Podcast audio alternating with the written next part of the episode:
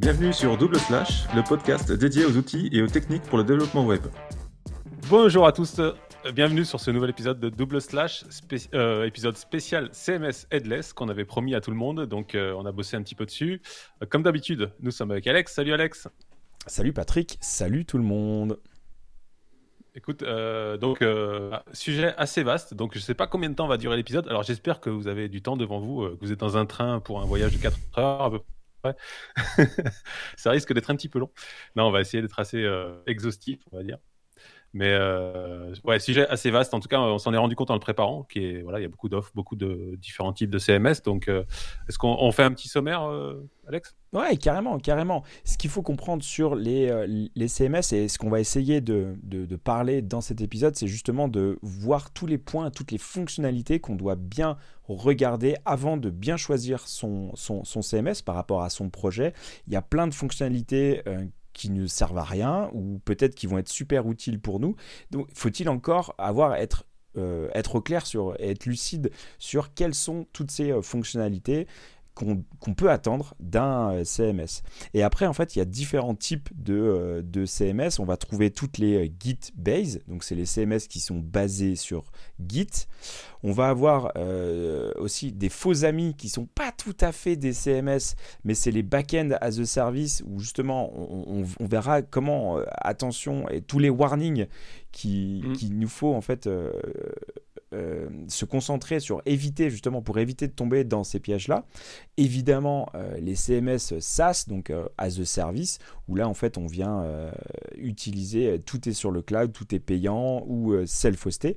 Et c'est la dernière, c'est la dernière, on va dire catégorie, c'est tous les CMS qui sont qu'on vient, qu'on vient héberger nous-mêmes et où là en fait il faudra gérer l'infra, tout ça, mais on va dire, c'est toutes les catégories euh, et euh, toutes les fonctionnalités qu'on va euh, développer dans cet épisode, mm.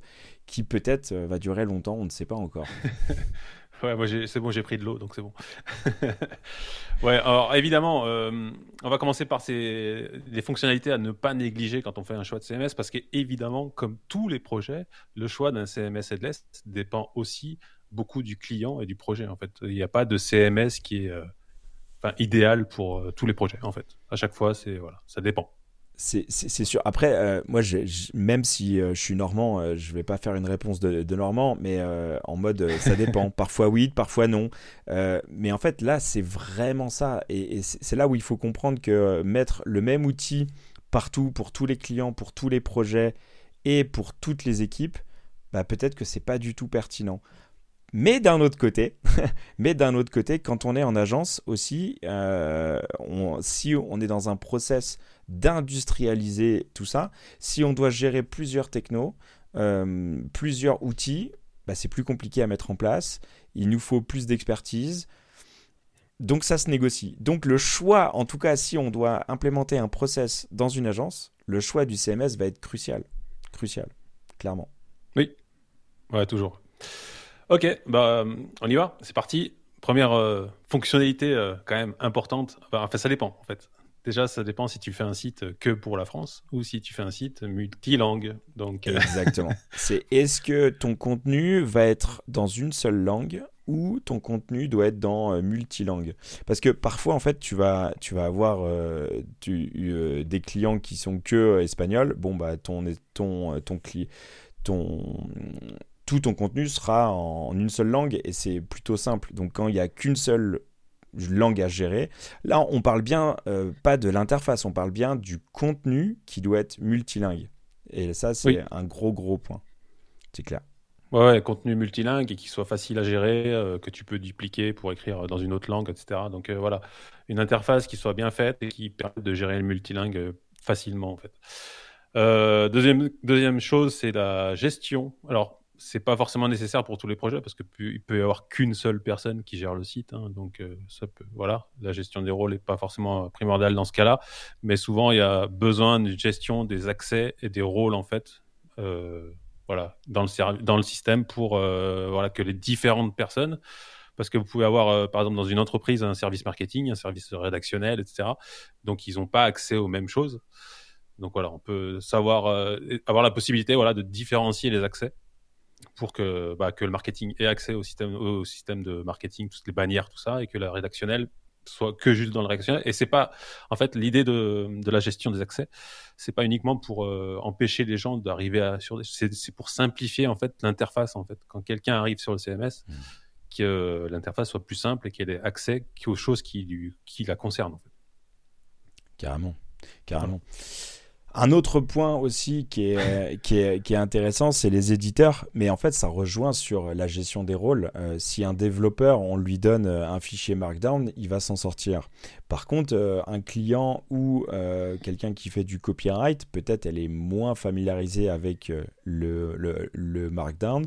Et donc, en fait, il va falloir il va falloir savoir si en fait on a un système d'éditeur un peu avec des champs classiques qui vont être interprétés ou en fait euh, à, l'ancienne un peu à, la doc avec les, les WYSIWYG où en fait on voit directement une sorte de preview où on, voit en fait euh, en instantané la, les modifications parce qu'une équipe mm. marketing en fait ne va pas avoir les, la même appétence et euh, ne, va pas avoir le même niveau d'abstraction ou en tout cas de capacité d'abstraction de prendre un, espèce de bout de markdown et hop ça va faire ça va faire l'article euh, quand on est développeur, on y arrive assez bien parce qu'on fait ça toute la journée avec euh, OK, on a notre éditeur de code et notre rendu. Sauf que euh, c'est pas un mécanisme qui est facile pour le marketing, pas toujours. D'où l'intérêt en fait d'avoir la possibilité d'avoir des éditeurs où en fait on voit directement ce qu'on modifie. Ou en tout cas, la, la, personne qui est en charge de rédiger va directement rédiger dans le contexte et voit directement le rendu. Hmm. Ça, c'est très propre. Alors, déjà, euh, c'est assez variable dans les CMS. Ça va du Markdown, comme tu dis, où tu vas éditer le Markdown, jusqu'au système où tu as une interface où tu vas glisser des blocs dedans, comme. Euh, je sais plus comment il s'appelle. Builder.io. Euh, le CMS. Ouais, Builder.io, ouais, qui, où carrément tu as un système avec des blocs que tu glisses, etc. Storyblock. En fait, ça dépend déjà la la capacité technique de la personne qui va éditer, eh enfin des personnes qui vont éditer. Et puis après, il y a aussi une préférence. Il y a des gens qui n'aiment pas forcément le système de blocs que tu vas glisser, déposer. Ils préfèrent plutôt des champs classiques parce qu'ils ont, bah, ils savent où remplir le texte. C'est pour eux, c'est plus simple. Voilà, ça dépend vraiment. Ça, c'est vraiment un point hyper euh, important. C'est un des points les plus importants, j'ai envie de dire presque. C'est euh, l'interface d'édition. et, et, et, aussi avec cette, ce système et il y a aussi de un, alors, avec ce système de preview. Oui, voilà, c'est ce que j'allais dire. Le système de preview qui est super important, euh, notamment quand on fait les, euh, tout ce qui est site statique. Hmm. Voilà, parce que quand tu fais les, euh, au niveau des sites statiques, alors il y a une chose qu'il faut vraiment prendre en compte, c'est qu'il y a des personnes qui ne comprennent pas qu'il y a un délai de, de déploiement quand on fait un site statique. Donc, ils, donc ils comprennent pas qu'il y a une attente entre une modification et euh, que ce soit en ligne en fait. Donc le mode preview permet à ces personnes-là de voir les changements instantanément, hmm. bien avant le déploiement et de valider, euh, corriger, etc. Ça c'est vraiment très très important. Yes. Carrément. Jamstack, la Jamstack. on, en, a assez parlé sur, euh, sur ce podcast, on va pas revenir dessus. Mais, euh, mais euh, en tout cas, sur le statique, c'est vrai que c'est un point qui est, qui est assez important. En parlant de fichiers statiques et d'assets statiques, il y a un autre point qui, sur lequel on doit se, pencher et apporter une vigilance, c'est la gestion justement de tous ces assets, c'est-à-dire euh, les images, mm. euh, si on a des, euh, des, logos, des, des, choses spécifiques au sein de l'entreprise ou après au sein de l'article, en fait, euh, on va pouvoir glisser des, images. Et on sait que les images, c'est un gros problème euh, en termes de poids, de performance. C'est, un impact non négligeable. Donc, est-ce que le CMS, lui, a une gestion des médias euh, internes ou on doit l'externaliser? Donc, par exemple, sur un S3, ou on doit le répliquer sur différents CDN pour avoir une performance. Est-ce que c'est sur un serveur ou sur un CDN d'ailleurs? Est-ce que euh, la, gestion des images, on revient redimensionner euh, les images à la volée ou euh, c'est à nous de le faire en tant que développeur? Voilà, toute la partie de, on va dire, toute la gestion des médias est un critère aussi à prendre en compte. Parce que très vite, si on gère si on gère pas ça, on peut vite se retrouver avec des fichiers PSD de 200 MO injectés par le client et là le site il est en PLS quoi. Ouais, complètement. Ouais. Ça, c'est souvent un, service qui est, qui est offert par les SaaS, euh, comme je prends Prismic par exemple, ils ont un système de, redimensionnement, tout ça, etc. Puisque, alors, toujours euh, prendre en compte que euh, première règle, c'est ne pas faire confiance à l'utilisateur. En fait. Donc, on sait très bien que même si tu lui dis de pas mettre une image plus de 800 KO, il le fera. Il va te mettre une image de 3 mégas. voilà. Donc si tu automatises pas les choses euh, au niveau des images, tout ça, des médias, ça va vite devenir problématique. Donc voilà, soit les SaaS, ils ils le permettent. Voilà, ils ont déjà des systèmes internes qui sont bah, bah, du coup parce qu'on paye, donc on a tous les services qui sont dispo. Soit il y a des CMS euh, self-hosted ou des trucs comme ça, ou des guide base qu'on va voir après, qui ont des connexions avec des S3, tout ça, qui permettent de gérer tout ça. Excellent. Excellent. Et, euh, on déroule toujours sur euh, les points de vigilance, le process de validation. En fait, euh, ce qu'il faut comprendre par là, c'est que parfois il y a des personnes qui vont écrire un brouillon mais euh, ce brouillon doit être validé par euh, l'équipe marketing ou par un copywriter ou par je sais pas qui. Et donc en fait, il y a tout un, système de flow en fait de validation de, mm. du, contenu. Sauf que alors peut-être que ça, ça, peut être sur des posts, mais euh, pareil sur une recette de cuisine par exemple, c'est pareil. il faut que ça soit validé potentiellement. Et donc tous les CMS en fait ne permettent pas d'avoir un système de, de flow de review. Souvent, c'est corrélé avec euh, la gestion des rôles, en fait, qu'on a parlé précédemment. Souvent, c'est des fonctionnalités qui sont couplées.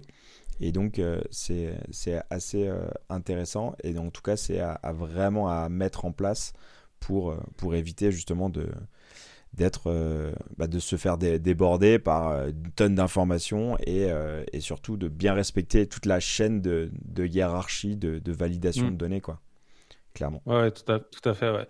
Euh, un dernier point euh, sur euh, tout ce qui est ergonomie. En fait, il y a, une chose qui est. Alors, je me suis rendu compte avec l'expérience, en fait, je suis tombé sur des clients où tu as des personnes, en fait, dans des entreprises qui passent énormément de temps, en fait, dans, dans le CMS, à rédiger des articles, etc., toute la journée.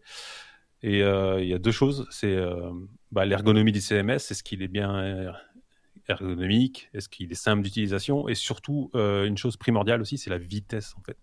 C'est-à-dire qu'une personne qui va passer euh, plusieurs heures par jour dans le CMS, si à chaque fois que tu dois recharger une page, etc., c'est long, en fait, ça devient problématique parce qu'elle perd du temps toute la journée en fait. Donc ça, c'est euh, quelque chose qui est vraiment très très important. faut pas, on n'y pense pas forcément, mais c'est des retours utilisateurs que, que j'ai eu moi.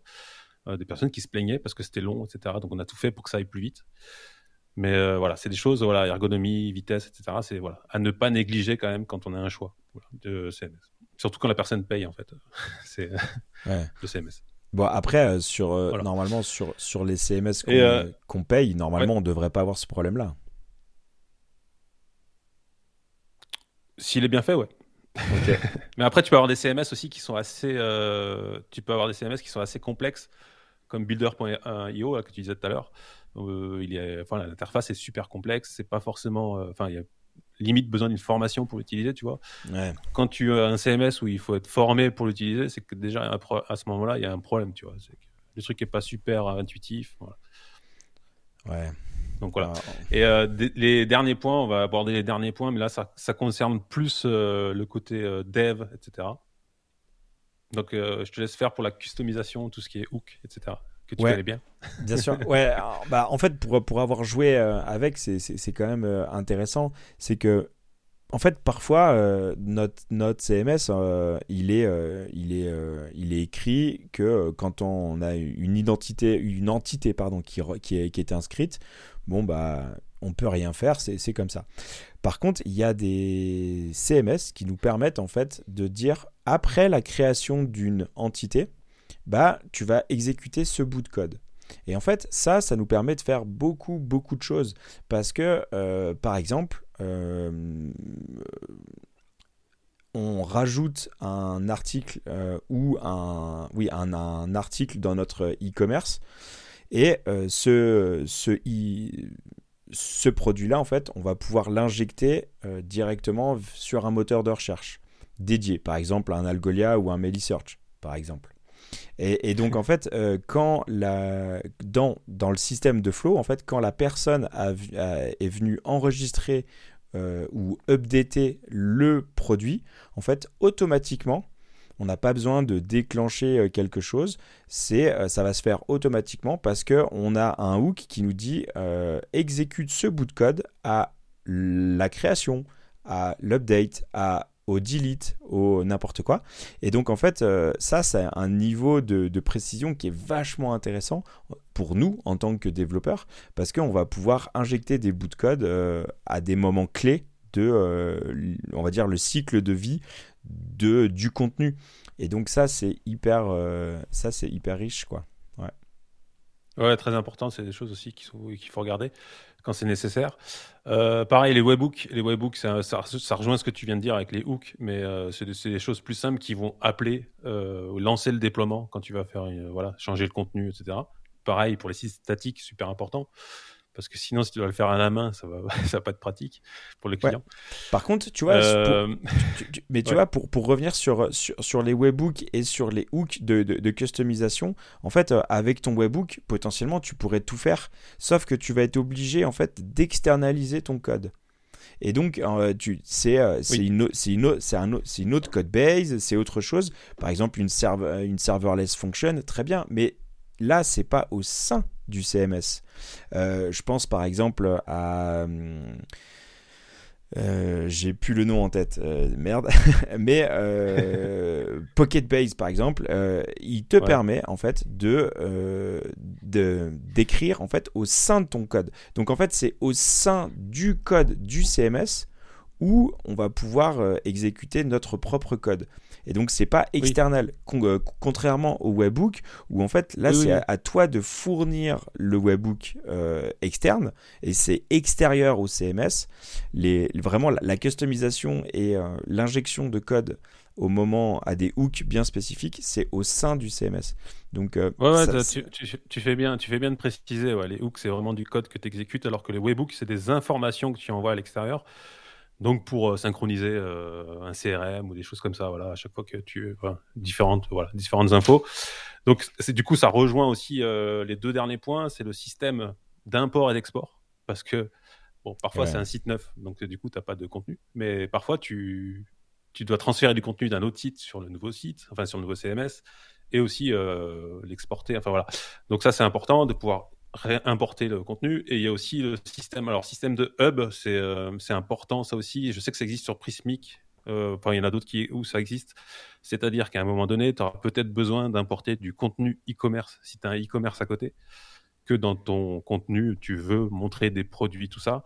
Bah, tu vas importer en fait ces produits-là automatiquement pour pouvoir les présenter dans le contenu. Donc voilà, d'avoir le, système d'import automatique de d'autres d'autres systèmes e-commerce, etc. Donc ça, c'est des choses, voilà, ça peut être nécessaire. C'est pas tout le temps nécessaire, mais ça peut être nécessaire. Après, euh, même sur de l'import-export, euh, juste sur la simple refonte aussi, euh, où ils avaient un système actuel qui était X, ils passent sur un système Y. Comment on fait pour migrer toute la donnée? Tout simplement. Euh, et, et, et, et, ça, en fait, euh, bah, c'est un d'un service à un autre, ou, euh, ou aussi un système de backup, des, des, des, des, choses comme ça. Quoi. Et sur, sur, la, sur les hubs, ouais, ça rejoint sur tout ce qui est, qui est un peu dans, dans, dans, dans l'air du temps en ce moment, c'est la data fédération on vient agréger toutes les, toutes les sources de données pour en fait avoir qu'un seul endpoint en tout cas pour nous, en tout cas développeurs, on n'a qu'un seul outil sur lequel on va se connecter et on va connecter en fait euh, différentes bases, différents services qui, euh, qui vont nous faciliter la vie, nous en tant que dev, parce qu'on va euh, se connecter qu'à un seul service et non pas à 7, 8 ou 10 services. Et c'est pareil pour les utilisateurs. faire l'association entre la recette de cuisine et l'article sera d'autant plus facile s'il il y a ce système de hub, clairement. Ouais, ouais, avec des liens qui vont t'envoyer sur, la, sur le e-commerce pour t'acheter des, des, fouets pour le, battre les œufs ou des trucs comme ça. Exactement, exactement. Donc, Bah voilà, donc on a fait euh, voilà cette liste là, euh, c'est euh, voilà, ça dépend. Donc vous, vous, prenez cette liste, ça dépend des clients. Il y a des points qui sont importants, des points qui sont voilà qui sont pas nécessaires, voilà. Et en fonction de ça, bah ça, ça fait déjà une base pour choisir un CMS. Exactement. Voilà. Et en fait, vous allez pouvoir cutter, euh, cutter bon nombre de, de, de, de services parce que il y a tellement, il y a pléthore en fait de, de, CMS. Il y en a ah tellement justement, si on n'a pas une grille de lecture, si on n'a pas des, des, informations pour faire son choix, on peut vite être perdu et on rentre vite dans la hype. Euh, dans la hype, c'est euh, le mec qui a crié le plus fort, en clair, le meilleur marketeur qui a réussi à mieux vous marketer et euh, qui va vous utiliser pour, pour refourguer son produit qui peut-être n'est pas le plus adapté pour votre client, pour votre projet. Carrément. Ok, donc euh, maintenant, on va passer au type de CMS. Donc on va, donc on a, je crois que j'ai mis, ouais, il y a quatre types de CMS, quatre euh, catégories, on va dire. Donc on le commence, premier, on commence par les guide base, par les guide base. Parce que c'est la base. Et euh, alors, je, sais que tu es fan.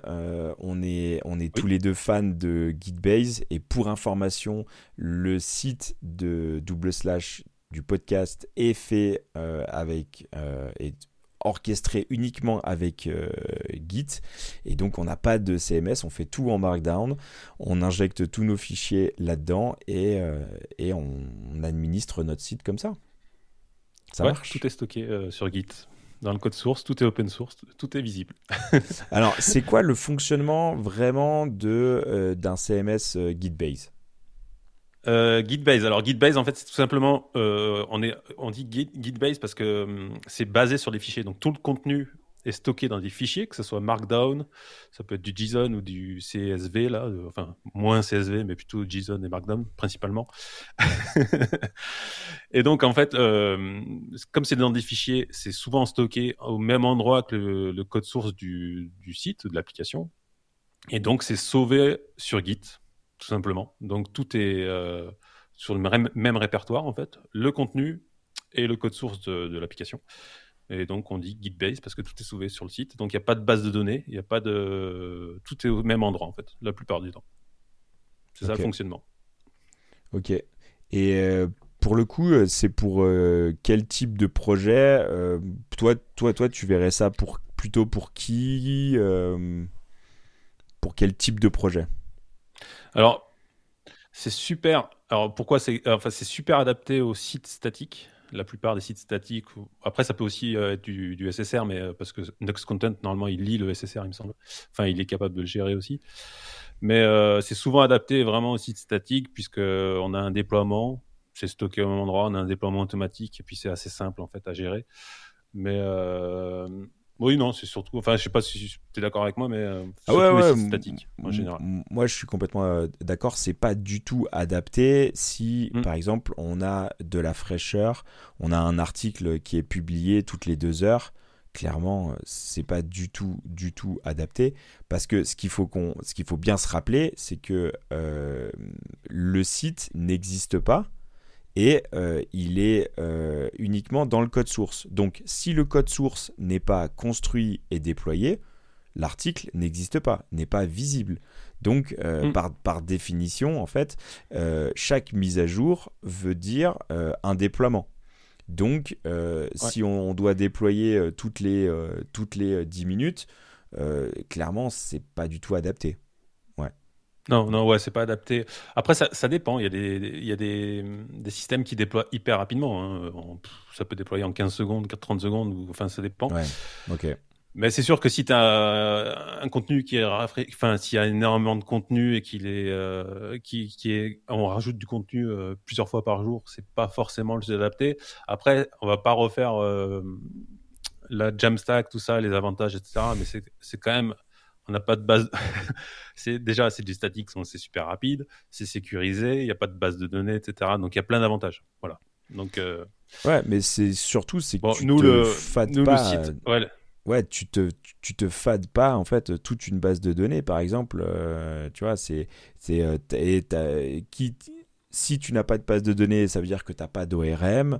Euh, si tu n'as pas d'ORM, enfin, tu vois, c'est, on vient simplifier au maximum euh, euh, l'utilisation. Et moi, je considère qu'aujourd'hui, il y a beaucoup de sites qui sont faits. alors, les rageux vont encore s'énerver, mais il y, a beaucoup de WordPress où en fait, ça ne bouge pas. Le site n'a aucune évolution.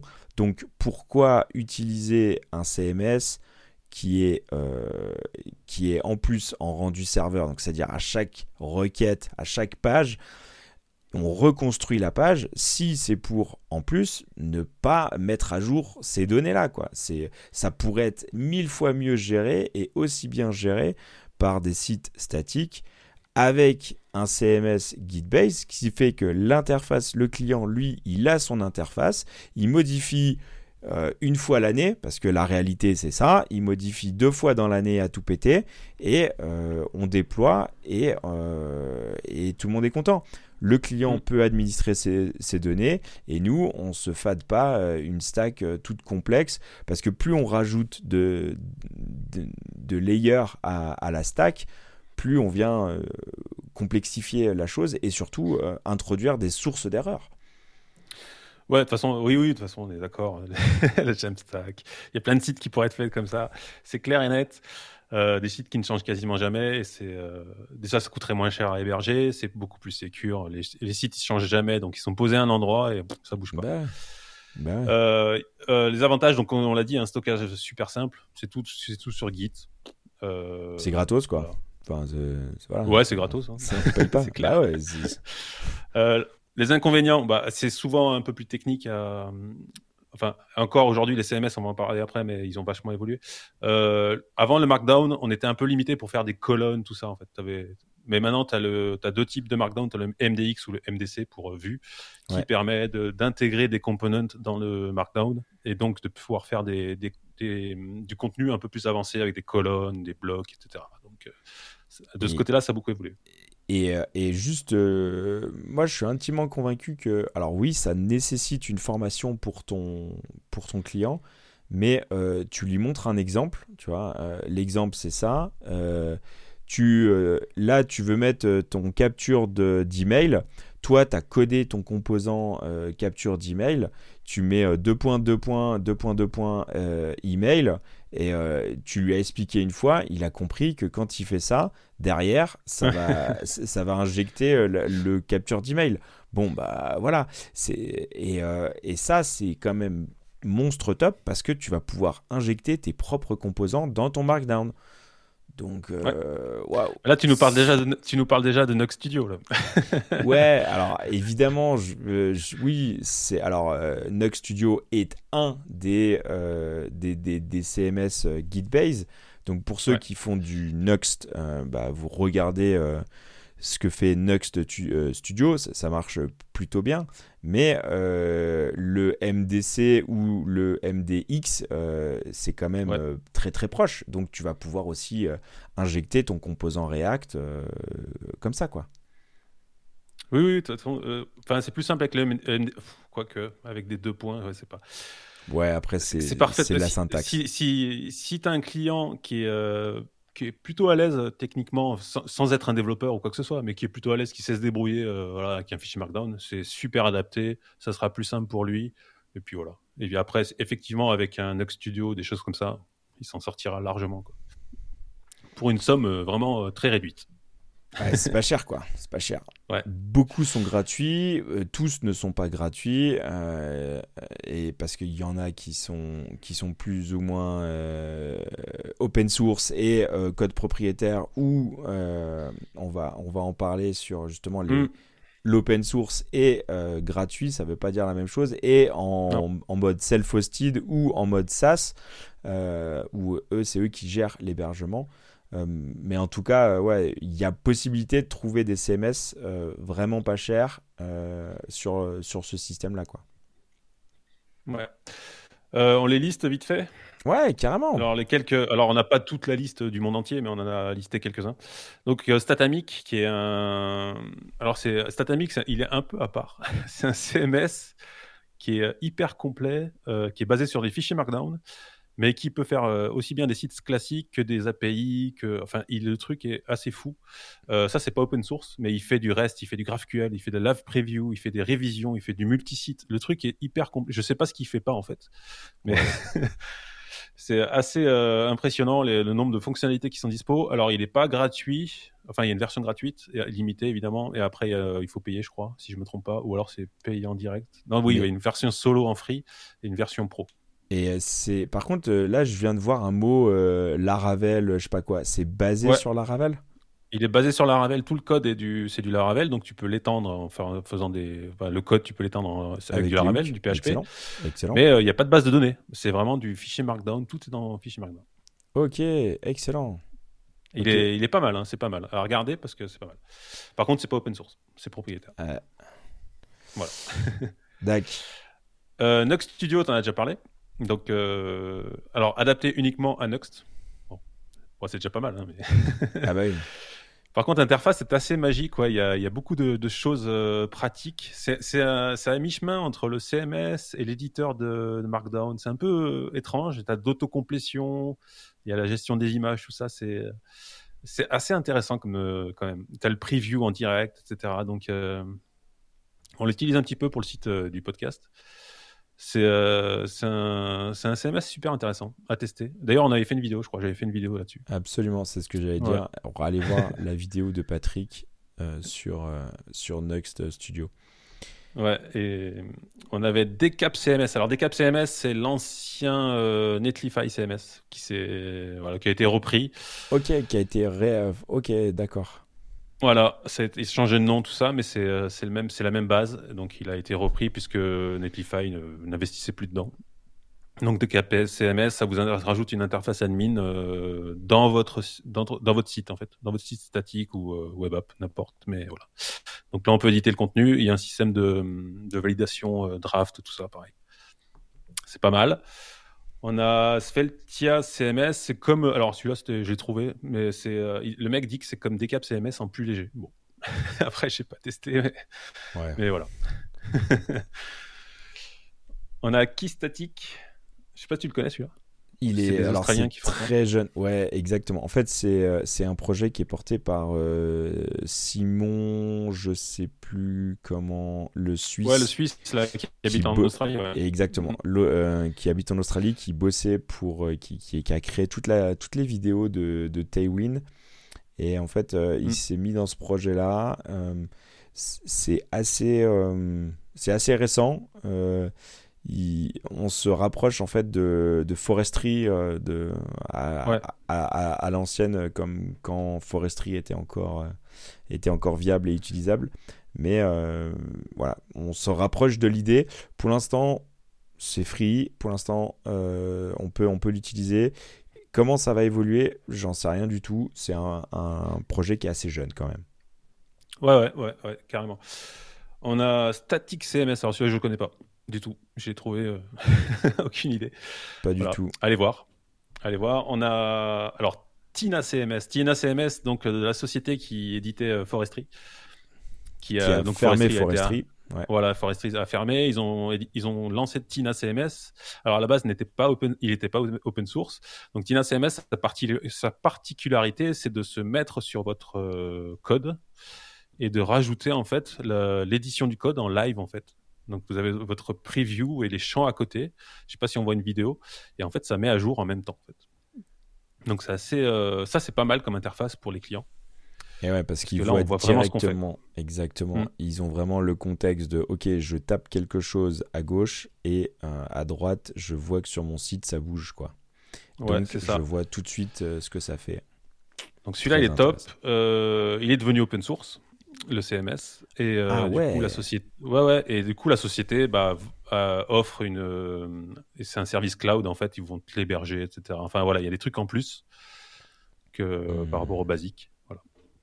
Où tu vas payer pour c'est un peu comme ils sont revenus au même, même à la même solution un peu que Forestry hein, j'ai l'impression. Ok. Bon. Mais maintenant ça s'appelle Tina quoi. Bon Pourquoi Ouais, Tina. Ouais, non, non, mais l'interface, quand même, ça n'a rien à voir. Le code, tout ça, ça n'a rien à voir. Mais euh, ouais, non, je veux dire le même business model, en fait. Normalement, à la base, ils, ils étaient partis là-dessus pour changer le business model de Forestry. Puis finalement, j'ai l'impression que c'est revenu à peu près dans le même truc. 29 dollars euh, la version Team, tout ça. Quoi. Ok. Celui-là, pas mal. Ça, c'est bien. Et euh, petit dernier, Yama CMS. Alors, celui-là, moi, perso, je sais pas trop. J'ai jamais vu l'interface, quoi que ce soit. Donc, juste, on en parle parce que c'est français, que ça vient de Chambéry.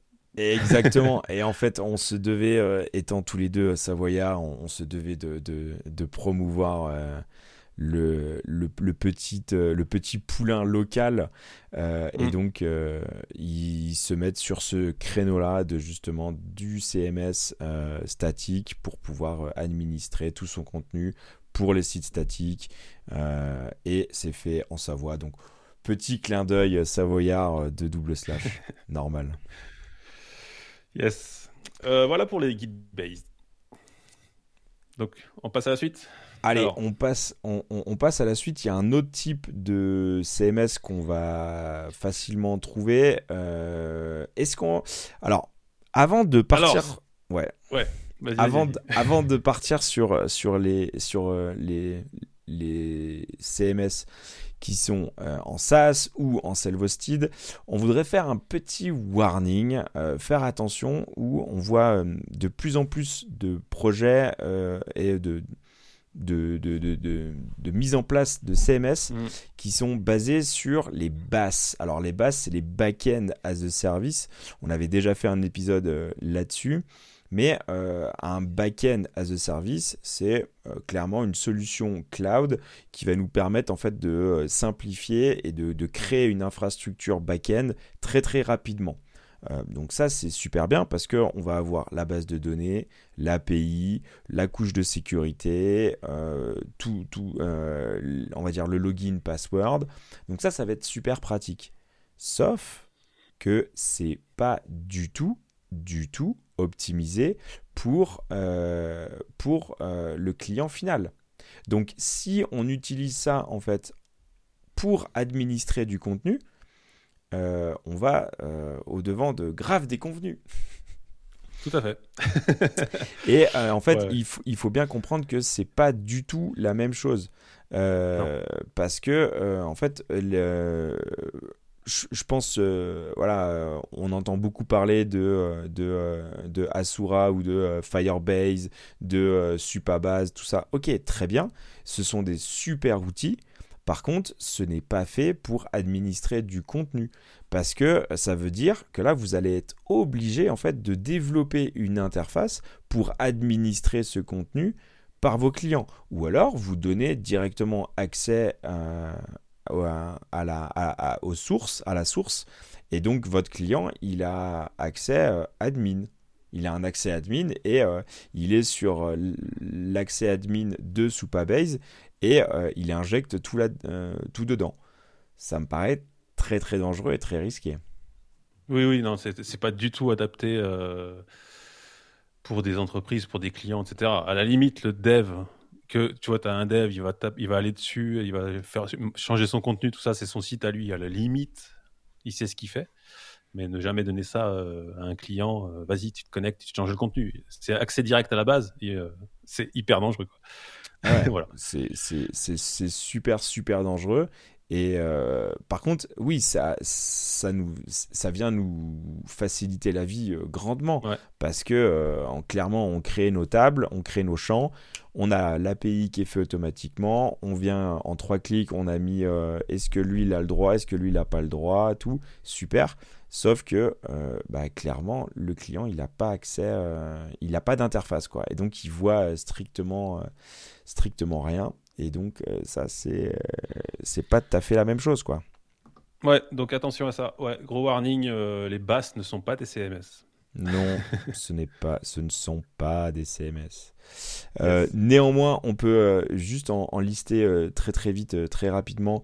Je pense à Pocket Base, qui est tout petit, qui est fait en Go alors vous n'avez pas besoin d'être développeur Go pour utiliser ça. Euh, on met le binaire sur le fichier, on lance et euh, ça fait tout tout seul. Ça fait beaucoup de choses. C'est vraiment hyper rapide et euh, il y a plein de hooks sympas. C'est full customisable et on a on peut même injecter en fait euh, du code custom JavaScript alors que, euh, que Pocket Base est écrit en Go. Donc les hooks en fait sont faits soit en Go, soit en JavaScript, ce qui est euh, plutôt, plutôt, plutôt sympa. Mm. je pense à Asura, pareil, on avait déjà fait un épisode là-dessus où on va vraiment injecter la base de données, ça va nous créer une, une, une interface on l'a dit, Supabase avec, euh, on va dire, toute la, la panel de, fonctionnalités qu'ils ont développé euh, tout autour de, euh, de la base de données, du storage et tout ça. Et on va dire, historiquement, le, un des premiers back-end as a service qui existait, c'était Firebase. Firebase qui a été racheté par, par Google et donc, euh, clairement, euh, c'est, on va dire, c'est lui, euh, historiquement, en fait, le, le, maître du, du, du back-end as a service, quoi. Yes, yes, yes.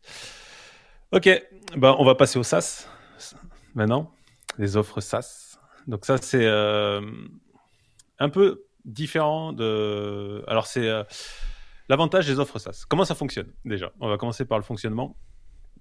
En fait, c'est un, CMS qui est euh, disponible la plupart du temps en ligne. Donc, vous vous connectez avec un navigateur web. Vous accédez à l'interface. Et ensuite, il y a des API, il y a des librairies qui sont disponibles. Vous vous connectez, votre web app, vous la connectez euh, au SaaS. Vous récupérez les datas, vous les affichez, etc. Par contre, vous n'avez pas euh, du tout accès au code la plupart du temps. Vous n'avez accès même pas à la base de données, rien du tout. Tout est vraiment accessible que, que par l'interface. Donc, par contre, l'avantage, c'est que vous n'avez pas à gérer d'hébergement, vous n'avez pas à gérer de serveur, etc. Tout ça, c'est géré par le, service. Voilà. Et, pour le coup, euh, ça, ça pourrait convenir plutôt à, quel type de, projet? Alors, ça convient à tous les types de projets, évidemment, du plus petit au plus gros. Euh, par contre, l'inconvénient, c'est que euh, bah, la plupart du temps, c'est pas gratuit. Donc il y a souvent des offres gratuites, mais euh, suivant bah, la demande, enfin suivant le besoin, on se retrouve vite à passer sur une offre payante. Donc après voilà, c'est euh, on se retrouve un petit peu euh, l'inconvénient de ce système-là, en fait, c'est qu'on se retrouve un petit peu bloqué par le CMS. Une fois qu'on a commencé à rentrer le contenu, etc., qu'on a tout connecté, etc., c'est vrai qu'on est quand même dépendant du CMS. Si jamais le CMS augmente les tarifs, bah, on est un peu coincé, on est obligé de suivre l'augmentation. Alors pour le coup, euh, là je peux faire un, retour là-dessus où euh, moi j'ai implémenté, euh, implanté ou implémenté, je sais pas d'ailleurs, Dato CMS il y a 4-5 ans sur, sur des, des, projets où le ticket d'entrée était à 9 euros. Donc un seul utilisateur, 9 euros, très bien, ça passe. Euh, et aujourd'hui, en fait, euh, cinq ans plus tard, ils ont revu leur pricing, ils ont changé de, politique et tout, et ils sont passés. Le, premier niveau d'entrée est à 99 euros. Et donc, euh, bah, c'est super difficile parce que, en fait, bah, tu... après, ça s'explique aux clients. Hein. On, ah leur explique que, bah, ouais, le système qu'on a choisi a changé les tarifs et donc, euh, bah, il va prendre, soit il paye les 99 euros, mais on fait rien, soit on fait une migration, mais qui dit migration dit du dev. Et donc le dev, il va falloir le payer. Et donc, euh, ouais, ça passe plutôt, plutôt mal en fait. Ça, c'est, difficilement acceptable pour le client. Il le comprend, mais ça le fait chier. Mais et à juste titre. Donc, euh, je pense que euh, sur des SaaS, sur des SaaS CMS un peu récents qui ont des tarifs très avantageux, attention, attention, parce que euh, clairement, ils vont grossir, ils vont faire des levées de fonds, et le board va dire, ok, maintenant ça marche, le client est captif, ils le savent bien, donc ils peuvent monter facilement les tarots et ils savent très bien qu'une migration de CMS, une fois que la boîte a mis euh, je ne sais pas combien d'heures, euh, de temps, euh, d'énergie, de contenu sur ce service-là, bah, ça va être dur de bouger. quoi. Donc on est complètement captif et on est à la merci d'une augmentation de tarifs.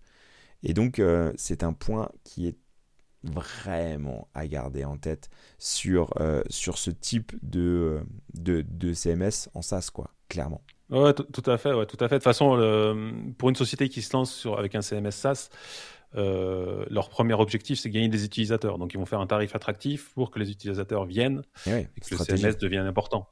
Et, c'est sûr qu'à un moment donné, quand ils auront assez d'utilisateurs, effectivement, effectivement, quand ils auront cramé toutes les levées de fonds, il va falloir qu'ils gagnent de l'argent. Et donc là, les tarifs, obligatoirement, ils vont augmenter.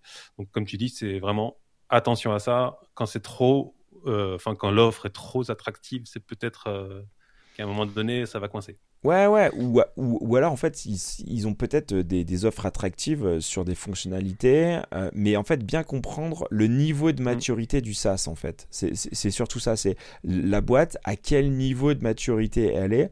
Est-ce qu'elle en est encore au balbutiement?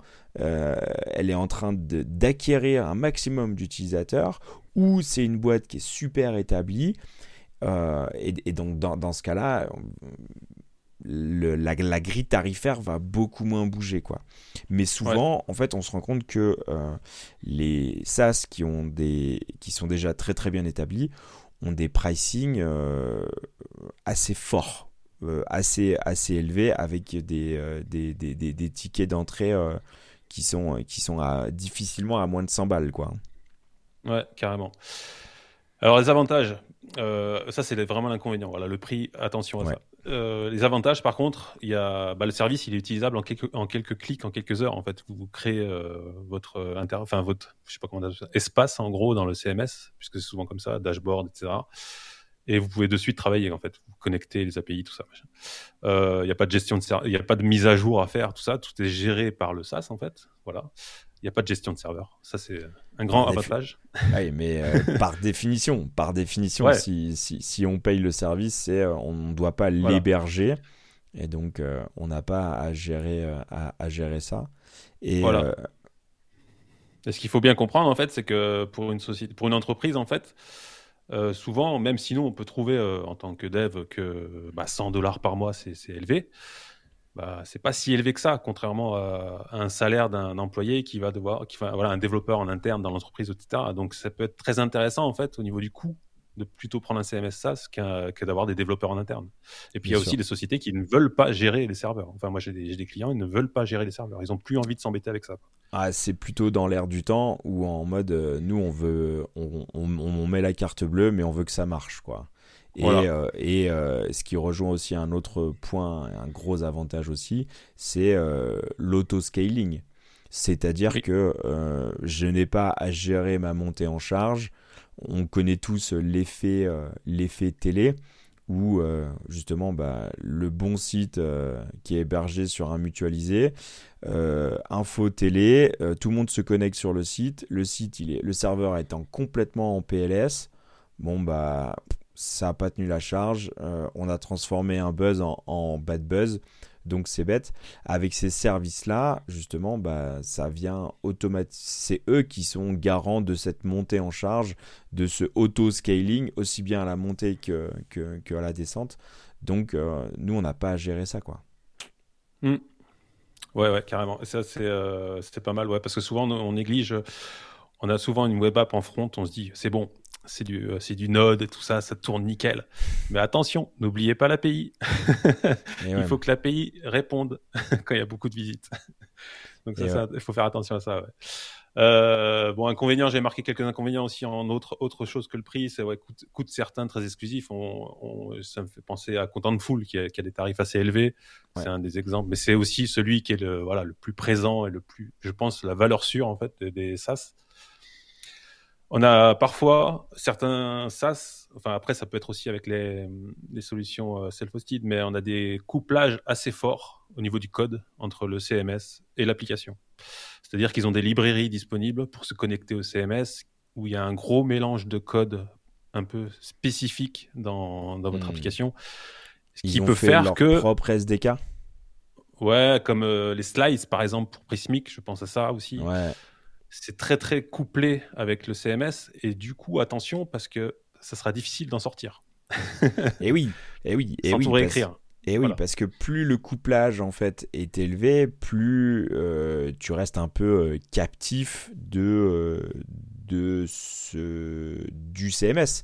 Parce que, euh, une fois de plus, on, revient, plus tu as, investi sur, sur, sur la boîte et tu as, as, mis des fonctionnalités qui sont spécifiques que à ce CMS-là, ouais, mais parce que tu utilises leur SDK, leur librairie. Après, mm. enfin, je sais pas, alors, je, vais sans doute me faire insulter quand, quand, je vais dire ça, mais, mais pour moi, un CMS euh, headless, c'est une API, point. Ce qui fait que tu euh, t'as pas un couplage euh, très fort avec ton SDK.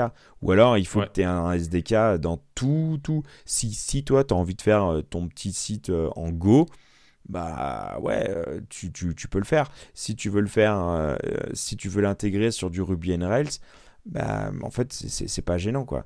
Que si tu commences à avoir, euh, à imbriquer un peu les deux, euh, à avoir leur propre SDK pour lire les données de chez eux, bah ouais, là, tu as un couplage qui est très très fort et on revient sur ce que tu disais tout à l'heure, quoi. Dangereux. dangereux. difficile de sortir. Donc, euh, ouais, pour moi, je, je, suis un peu comme toi, en fait. Pour moi, un SaaS, c'est une API. Enfin, un CMS, c'est une API GraphQL ou des trucs comme ça où tu vas taper dedans, tu récupères les infos, tu les affiches. Mm. Après, ouais, quand tu commences à avoir le code mélangé, là, ça devient. Disons que la question, au moment, si jamais tu, les prix augmentent très très fortement et que tu veux partir du CMS, alors si en plus il faut réécrire toute l'application, ça. Non, là, c'est compliqué. C'est compliqué. Après, je ne sais pas si les data, euh, tu vois, s'il y a une notion où euh, les data appartiennent à la société ou les, les, les, les data t'appartiennent. Tu vois? Je ne sais pas en termes de législation comment ça s'organise euh... Je sais pas, il faudrait voir les, les, petites lignes. Ouais, il faut, il faut lire les, les, petites lignes. Après, je, je pense que les, les données, euh, tout, et euh, vu aussi, je ne sais pas si les, bases de données, en fait, sont euh, partitionnées et, on va dire, segmentées. Euh, on va dire, mm. tenante, enfin, tu vois, les, les, s'il y a du multi-tenante, pour être sûr que, en fait, la base de données, euh, si la base de données, par exemple, de Prismic ou de, je sais pas, de Contentful se fait corrompre, est-ce que euh, c'est tous les utilisateurs ou c'est que un site ou, enfin, tu vois, ça serait intéressant d'aller voir aussi comment ils structurent tout ça, quoi. Bah, souvent, c'est du, c'est de l'Amazon derrière, hein, de la WS. Enfin, je pense. À la fin, à la fin, ça va toucher Amazon de toute façon. De toute façon, à la fin, c'est touché Amazon. À la fin, on, le sait, c'est toujours chez Amazon.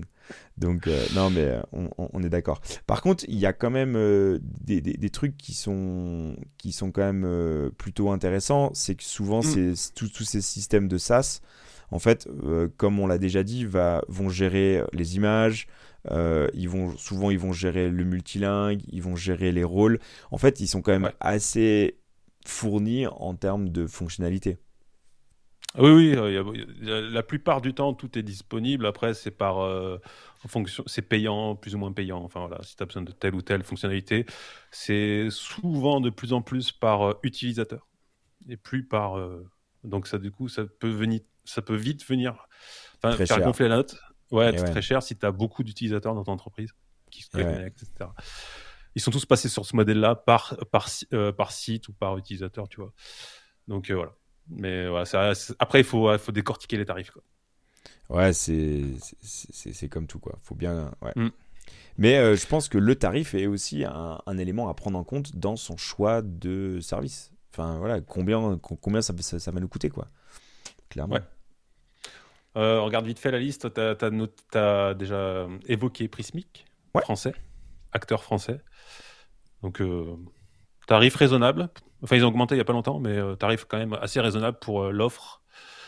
ils ont tout un système de slice, etc., qui permet de, voilà, de, de faire des blocs, d'afficher des blocs, etc. Donc, c'est assez poussé. L'interface, c'est pas mal, tout ça. Donc, c'est vraiment bah, bon CMS, j'ai envie de dire, qui existe depuis quelques années maintenant, donc valeur sûre. Yes. Pas mal. Content de full, bah, le plus connu. Tu l'as déjà utilisé, toi? Euh, non, j'avais j'avais fait un test dessus et en fait, je sais plus pour quelle fonctionnalité il fallait que je passe en payant et clairement, hmm. c'était euh, surdimensionné par rapport euh, à mon projet. Euh, c'était voilà une usine à gaz. En fait, c'était beaucoup trop gros euh, pour, euh, pour, pour mon projet, donc j'étais passé sur, sur Forestry pour te dire le gap, tu vois. Mais c'était ouais, ouais, mais mais c'était intéressant de, de, tester. Par contre, depuis, je n'ai pas retesté, je n'ai pas rejoué avec, et là, je constate que il offre free en fait, euh, offre déjà 5 utilisateurs euh, de local. Donc, euh, il y a déjà beaucoup de choses à prendre en compte. il y a de quoi faire. donc, ouais. ça peut être intéressant. Dato, CMS, tu connais donc celui-là Ah ouais, moi je connais. Bah ouais, en fait, je me suis confronté au, au, pricing. Ils ont baissé, je crois, non Il me semble, non Ou il y a une offre free maintenant? Alors, euh, ah non, ah ah ils, sont passés à 149 dollars. Ah oui, non, ils n'ont pas baissé. ils n'ont pas baissé. Non, ils n'ont pas baissé. Euh, par contre, euh, moi j'ai l'avantage, c'est que j'ai un historique chez eux. Et donc en fait, j'ai un, j'ai un compte qui s'appelle Legacy V, je sais pas combien. V2, V3, V4, j'en sais rien du tout. Mais euh, sur les, pour les deux petits toujours à 9 euros, toi. Exactement. Et donc, en fait, pour les deux petits projets que j'utilise, en fait, je suis dans leur euh, pricing euh, legacy. Et, et, voilà. Bon, après, on s'est fait, on s'est fait avoir avec les API, le nombre de requêtes API qu'on peut taper par mois et tout ça. Ah Donc euh, ouais. ouais. ouais, on avait mal, on avait mal géré notre truc entre le site actuel et le site de développement qui était en fait euh, basé sur le même CMS. Et bah, euh, on a explosé les API, tout. Donc ça s'est géré, mais un point aussi intéressant et qu'on n'a pas évoqué tout à l'heure, c'est justement certains pricing sur du SaaS en fait, vont te, vont te mettre des limites sur ton nombre d'appels API par mois. Et donc, euh, bah, c'est un truc qu'il faut prendre en compte aussi. Est-ce que tu vas avoir du trafic et comment tu as codé ton site pour éviter d'avoir 20 euh, 000 requêtes euh, qui ne servent à rien quoi? Est-ce que tu as mis du cash voilà, il faut, en, en, tout cas, c'est des contraintes qu'il faut, qui, qu'on découvre. Euh, bon, nous, on a découvert un peu en mode euh, hardware, quoi. Enfin, vraiment de la manière là, un, peu, un peu violente. Mais euh, voilà, on a découvert qu'il y avait une API avec un, rate limit, quoi. Intéressant à, connaître. Builder.io, donc celui-là c'est donc le CMS qui offre une interface hyper visuelle, un peu à la Webflow, un peu où on va glisser les choses dedans, etc. Donc assez avancé, très drag and drop. Donc on aime ou on n'aime pas. En tout cas, ils ont sorti des super euh, frameworks à côté. Donc Quick, le fameux Quick, euh, le framework euh, JavaScript qui est voilà, qui est pas mal. C'est ils innovent beaucoup au niveau du code, tout ça. Donc après, moi, j'avais testé, j'avais pas super. Enfin, moi, j'adhère pas des masses sur ce type de choses là, de drag and drop, mais. ok. Après, c'est ouais, peut-être mon côté dev. Après, peut-être ça. Après, forcé de constater qu'ils ont une, une, intégration avec quasiment tous les frameworks, euh, du Vue, du React, du Next, du Nuxt, du, du, Quick évidemment. Et euh, de la même manière, ils vont aussi euh, intégrer toutes les sources de données. Donc un Shopify, un hmm. Cloudinary, un, un, BigCommerce, un, un Salesforce. Donc en fait, toute la source de données va être hyper variée. Et en fait, c'est un peu comme si on mettait une surcouche en fait euh, pour administrer euh, de manière très visuelle euh, tout le contenu. Donc c'est quand même assez assez assez intéressant. par contre, ouais, ouais, non, mais il est, il est vraiment pas mal. C'est alors comme ils disent, c'est un c'est un mix entre le code et le no code en fait. C'est c'est assez déroutant. Tu as une interface à la Webflow, mais en même temps tu codes. C'est assez déroutant, mais non, mais c'est ça a testé parce que c'est très avancé quand même comme interface. Et, euh, et, par contre, moi, le gros avantage que, que je vois, c'est euh, c'est le côté euh, visuel. quoi. C'est qu'aujourd'hui, force est de constater que les clients veulent voir en live. Et c'est une fonctionnalité qui, qui, fait, qui, qui, qui, fait son chemin. Quoi. Yes. Et toujours dans le même délire de visuel, hmm. on a Storyblock. Storyblock qui fait beaucoup de, de marketing en ce moment. Ils ont beaucoup, ils ont embauché des DevRel, etc. Enfin, ils font beaucoup de conférences. Très actifs depuis, euh, depuis quelques mois. Ok. Euh, voilà. CMS, pareil, visuel avec des blocs, tout ça, où tu peux. euh, voilà. Bon, les tarifs, ça pique un peu. Ils ont augmenté les tarifs aussi. Ah, mais ils ont un système de, de communauté euh, qui, pour le coup, est gratuit avec un, un utilisateur Oui, oui, oui. et euh, 9 euros le deuxième utilisateur. Euh, donc, ce qui veut dire euh, Ouais, un siège pour le, le- le dev et un siège pour le client. Euh, ça fait une porte d'entrée à 9 euros. Ah, c'est correct, quoi. C'est très correct. C'est très correct. Oui, oui, ça va, c'est correct. ouais. Non, non, mais après, c'est. euh, c'est- c'est Il pas. faut euh, de l'argent, donc, de toute façon. hein. Bah ouais, ouais, complet, complet, complet. Euh, on Bon, après, vite fait, on va passer vite fait les autres. euh, Ouais. On va dérouler, ouais. Plasmic, je connais pas du tout. Ouais. Moi non plus. j'ai trouvé, j'ai trouvé ce truc. euh, Butter, euh, Butter CMS. CMS. Qui est, qui est vieux aussi, celui-là, il me semble. hein. Celui-là, il, est- il existe depuis un moment, je crois. Ok, je jamais entendu Ouais, après, il y, parler. en a, il y en a vraiment beaucoup sur le marché. hein. Euh, Agility, euh, Content.ai, Apito, j'ai trouvé celui-là aussi. Qui fait une- Il est assez récent, celui-là. Il a une version community qui est en bêta encore, mais qui n'est pas encore disponible. Et puis Sanity, Sanity Studio. Alors, euh, celui-là, il est- c'est assez particulier. Sanity Studio, il est open source. Mais euh, par contre, c'est que eux qui peuvent l'héberger, d'après ce que j'ai compris. Je sais pas si on peut l'héberger, nous. Ah, non, je- non, pardon, je dis une connerie. J'ai vu la doc, on peut l'auto-héberger. Donc, euh, Sanity qui a l'air pas mal, apparemment. Il y a pas mal de gens qui, qui en sont contents. Et euh, moi, j'avais regardé et en fait, euh, ils avaient une méthode de, de requêtage pour aller requêter leurs données. En fait, euh, c'est euh, Ouais, c'est un, une sorte de GraphQL, mais un peu euh, Mm. spécifique à eux. Donc, c'est un query language qu'ils appellent ouais, Croc, c'est ça là. Croc.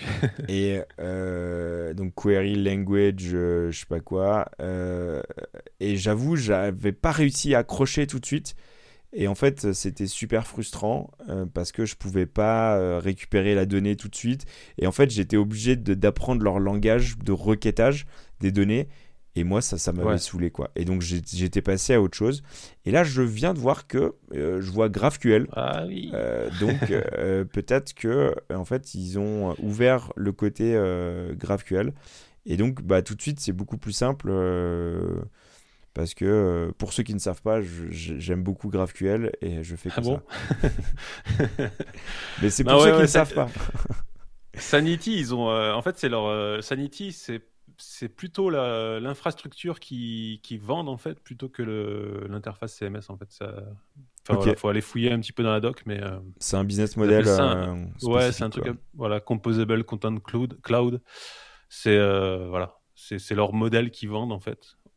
En dehors, en fait, c'est pas le CMS qui est forcément mis en avant, c'est tout ce système de, de content cloud. Yes. Ok, Bah voilà, intéressant. ça marche. Alors, après, j'avais euh, dans ces SaaS, en fait, il y a des, y a, y a des petits, euh, comment dire, il y a des offres qui sont un petit peu différentes.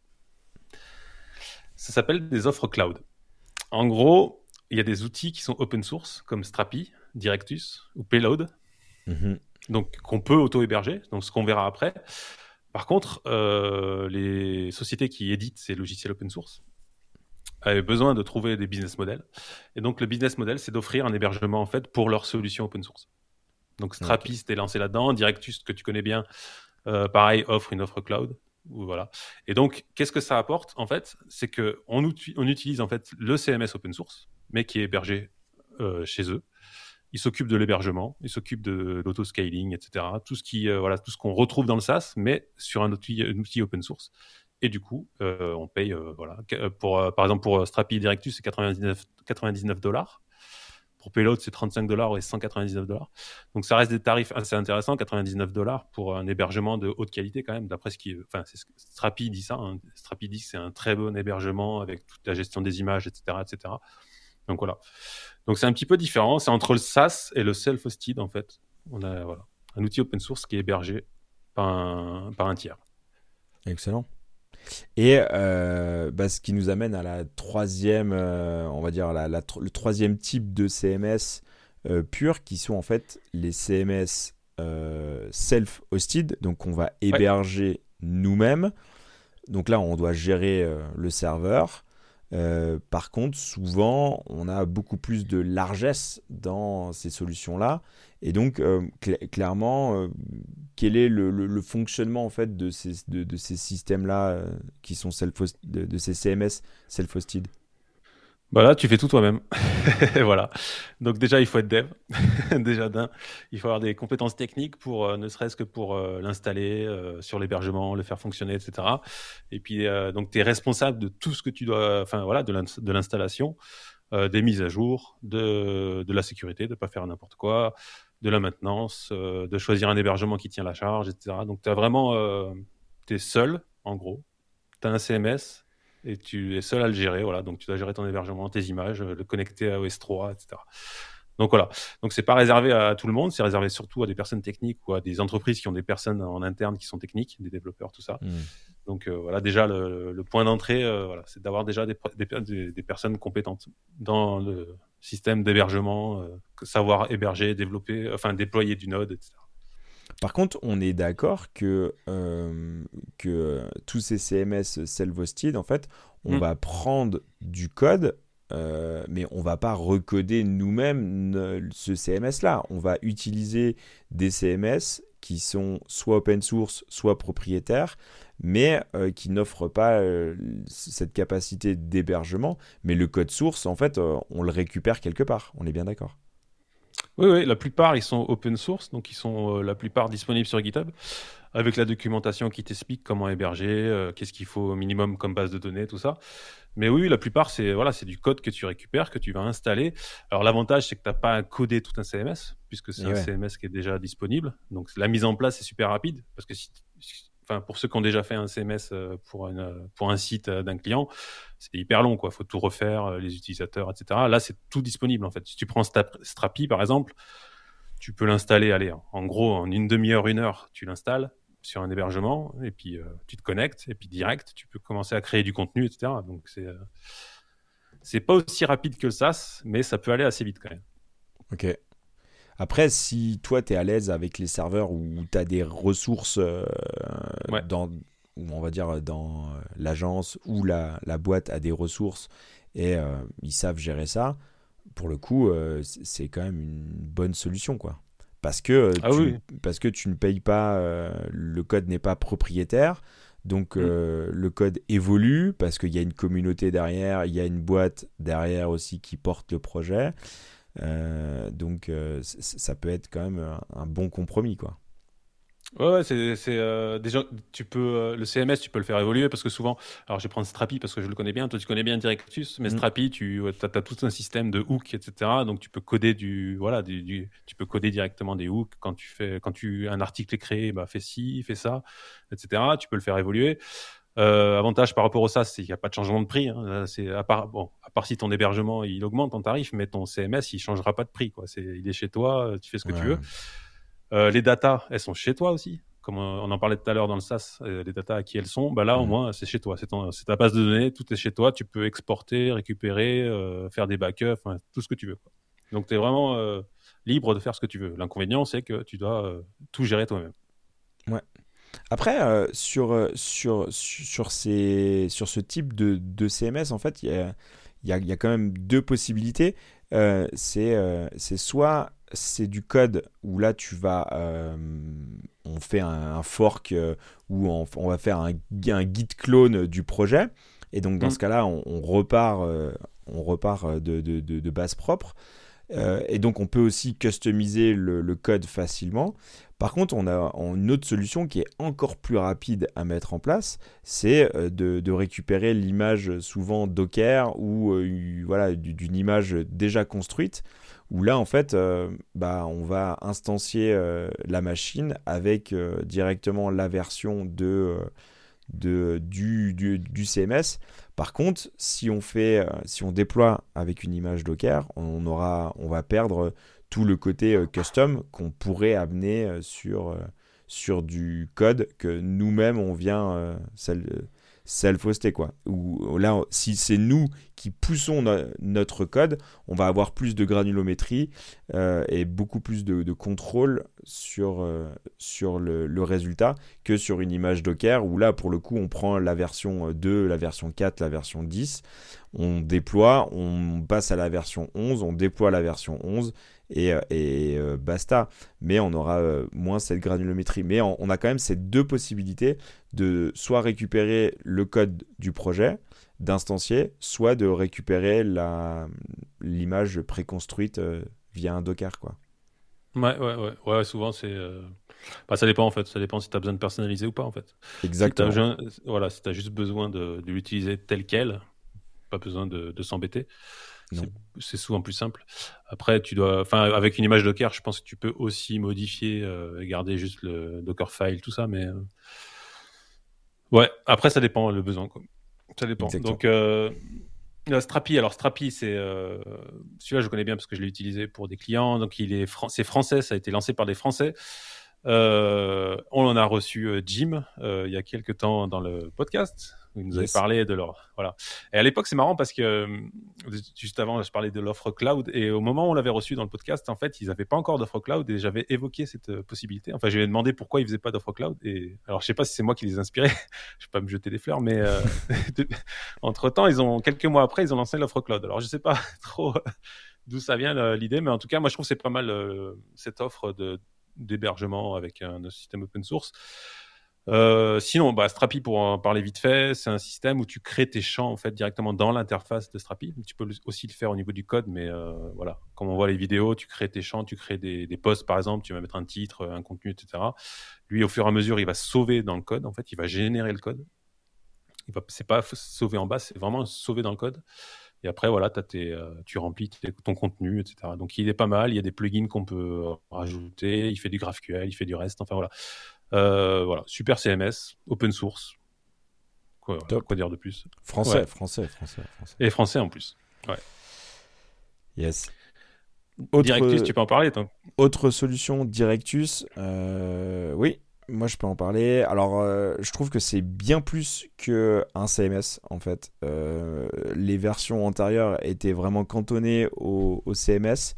Là, en fait, on va avoir beaucoup plus que ça parce qu'on va pouvoir créer des dashboards avec euh, des appels API. On va pouvoir déclencher des, triggers ou des des, des, appels spécifiques en fait à tel update, à tel. Euh, on, va avoir de l'automatisation, on va avoir euh, du data reporting, on, va pouvoir créer des, nos propres dashboards. Un exemple typique, euh, j'ai créé un dashboard en fait pour que la cliente elle puisse voir directement en fait son, son, compte Stripe en fait et toutes les interactions Stripe de, de flux d'argent. Donc ok j'ai un nouveau client.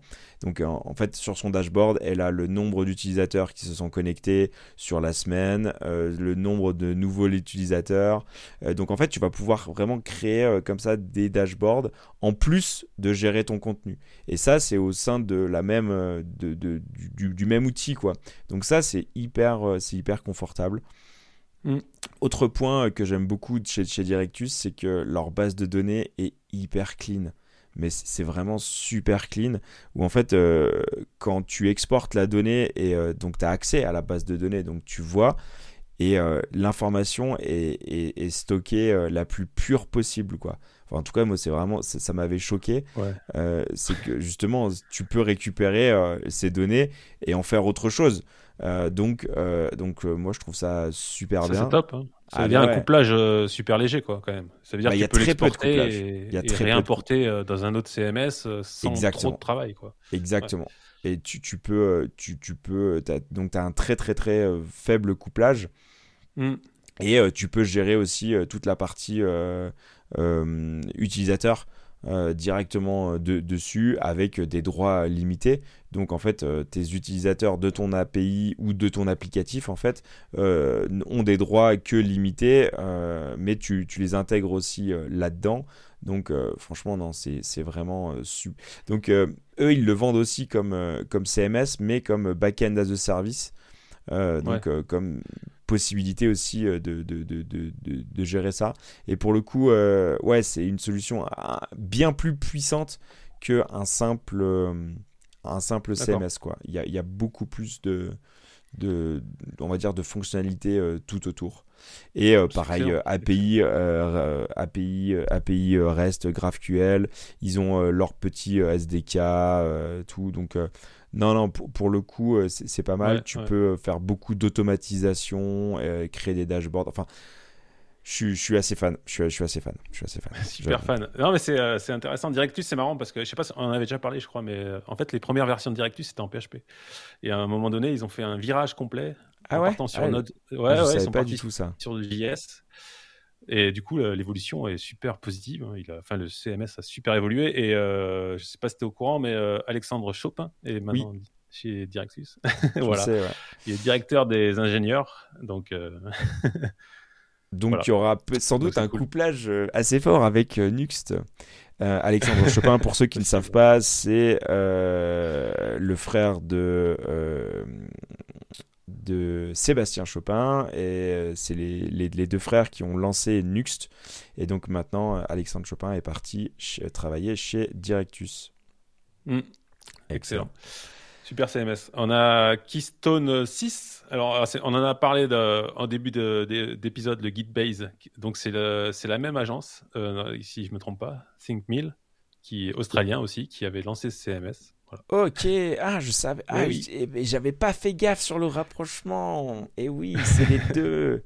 D'accord. Donc ils ont deux CMS, l'agence, l'agence quand même très productive, euh, basée sur, alors ce CMS il, a, il est assez particulier, c'est qu'il est basé sur les sur les schemas, je crois, sur les sur les fichiers en fait. Tu définis euh, tes champs, etc. dans des fichiers, ta base de données, et en fait après il va te générer en fait les l'admin en fait.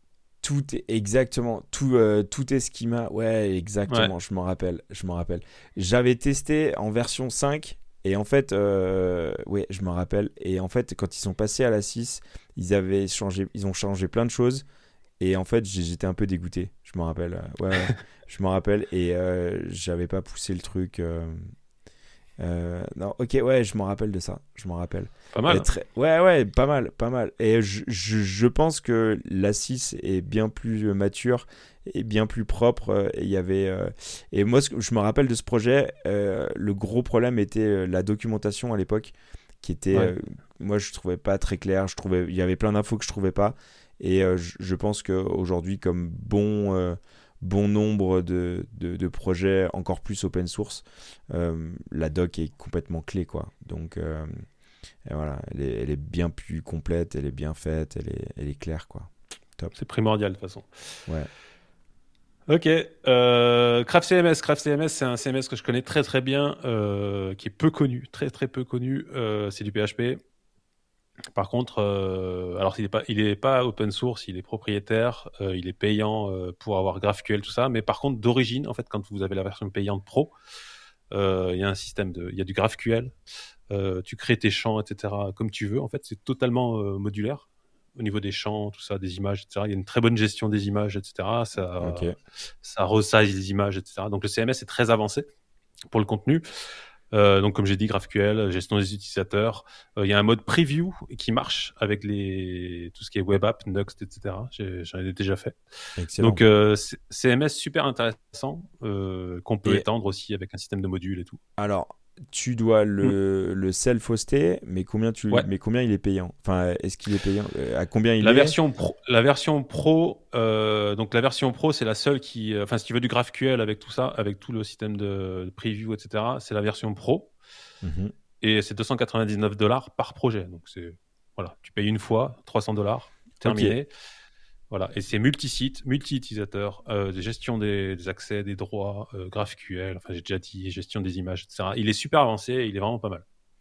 Et il est très peu connu, mais voilà, ça marche très très bien. J'en ai pas mal qui marchent, euh, enfin j'ai des clients qui tournent avec ça. Et c'est intéressant. Facile à héberger en plus euh, du PHP. Donc. Hmm. Et c'est quoi ça? C'est un petit. Bah, j'étais obligé de le mettre. ouais, j'étais obligé de le mettre. On parle de WordPress, évidemment. Voilà. Euh, évidemment. Ok. Euh, WordPress est utilisable en Netless, évidemment, euh, via quelques modifications, puisque de base, il n'est pas forcément disponible. Enfin, WordPress fonctionne avec principalement via les plugins. C'est son mode de fonctionnement en fait. Toutes les, toutes les fonctionnalités sont dans des plugins. Donc en modifiant le code, etc., en utilisant les bons plugins, on arrive à avoir un WordPress headless avec du GraphQL, avec de, des authentifications, avec des tokens, etc. Donc il y a pas mal de, plugins qui existent, de solutions qui existent, et donc on peut faire du headless avec du WordPress. Et du coup là, quand tu l'utilises en headless, bah, il n'y a pas de problème de sécurité puisqu'il est plus atteignable euh, directement. Et eh oui, tu, tu, tu, viens supprimer euh, toute cette couche de, de, de, sécu. Quoi. Ghost Yes. Ghost, tu le connais toi? Euh, alors moi j'ai jamais utilisé, euh, j'ai déjà joué avec euh, en mode POC comme ça là, très très bien pour faire pour faire des blogs très très bien. Maintenant ils ont un système de pages qui, qui, est, qui, est, qui, est, très bien aussi. Ils ont un mm. ils ont un SDK qui te permet en fait de, de, de brancher directement. Donc non ça fait le taf et surtout ça change euh, moi, je dirais que c'est pas mal, en fait, euh, pour faire euh, vraiment des pages classiques ou des posts, c'est bien. Mm. Après, si on a des, des, des, gestions de contenu un petit peu plus poussées, par exemple, je sais pas, des recettes de cuisine ou des choses comme ça, peut-être que là, ça va être plus compliqué. Donc, c'est vraiment orienté blog et on va dire page, page de vente. voilà, ça, ça marche plutôt pas mal. On a un système mm. pour mettre des, des, des, des abonnements payant en fait euh, si on veut mettre un, faire un blog privé qui est euh, accessible euh, derrière une on est obligé de payer pour lire le paywall, un paywall ouais pour lire le contenu. Voilà il y a autant de systèmes qui, qui sont mis qui sont mis en avant là-dessus. Donc c'est plutôt pas mal objectivement, c'est plutôt quelque chose qu'on va utiliser en full, plus en mode WordPress, quoi. Donc, mais pour sur pas forcément un API, tu veux dire ouais, voilà, ça va perdre de beaucoup, beaucoup, de fonctionnalités si on l'utilise en, en, mode headless. Mais on peut le faire. Euh, on peut le faire, ouais, euh, ouais. Ça, ça, peut être, comme ça, ouais. Exactement. Ouais, c'est vraiment un CMS qui est orienté contenu, euh, médias, etc. Complètement. Complètement. Payload. Payload, alors version euh, euh, open source, donc euh, self-hosted, qui est un peu comme Keystone en fait, qui est basé sur un fichier en fait, qui va générer. Voilà. Donc si tu descends un petit peu, tu verras, c'est expliqué. tu crées ton fichier, tes schemas, tout ça, et derrière il va te générer ton admin, etc. Excellent. Encore un système, tu vois. En plus c'est du TypeScript, donc tu fais ta config. Et comme ils disent, boum, tu as CMS. et boum, tu as un CMS. Et donc, ça, c'est plutôt pas mal. Bah, toujours, tout est basé sur, euh, sur ta base de données, ton API et euh, ton, ton, ton admin, euh, ton interface administrateur. Quoi. Donc, ouais, top. Ouais. Et, et moi, je suis assez fan du design quand même. Hein. Mais, classe, hein, ouais. C'est complètement, or, pas du tout subjectif. Bah, même l'admin, là, a l'air assez clean, hein, assez pur, tu vois quand on voit l'exemple de l'admin, là, c'est clean. Hein. Ouais, c'est très, très, très, très propre. Et ça, je ne connaissais pas du tout. Moi non plus. Euh, J'ai trouvé en, cherchant les CMS. Webini, qui, voilà, petit acteur, euh, bah, un peu moins connu que les autres. Mais euh... alors, j'ai pas trop compris le business model. Euh, la page tarif est incompréhensible. ok.